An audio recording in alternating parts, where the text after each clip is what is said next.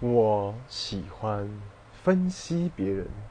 我觉得大家应该，呃，我觉得大部分人应该都不喜欢，就是去太 care 别人的想法，或者是去，呃，就是想方设法理解对方，就是在想什么，或者是一个什么样的人。那我呢，就是比较奇怪一点，我很喜欢分析别人，我很喜欢分析他做每一件事情的动机。我自己有一个名言是，啊，怎么说呢？是听听一个人说话的时候，不要听他说出来的话，要听他没说的话。就是我很擅长从一个人说话的时候去想反过来的事情。譬如他说，呃，我觉得你，我觉得你人蛮好的，那我就会反过来想说，嗯，你觉得我人蛮好的，你为什么刻？你为什么要特意说这句话呢？有什么意义吗？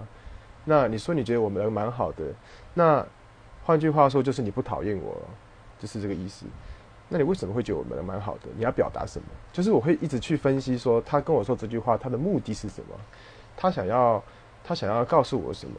如果他是就是像很多时候会有这个抬头嘛，就是会说嗯，我们常听说我觉得你是个好人，但是我是没有被发过什么好人卡了，只是说呢。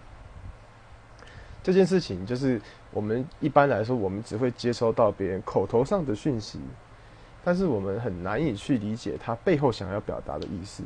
譬如说，呃，有的人可能就是说他今天心情不好。当一个朋友跟你讲说他今天心情不好的时候，你会觉得他只是想要传达他今天心情不好而已吗？绝对不可能。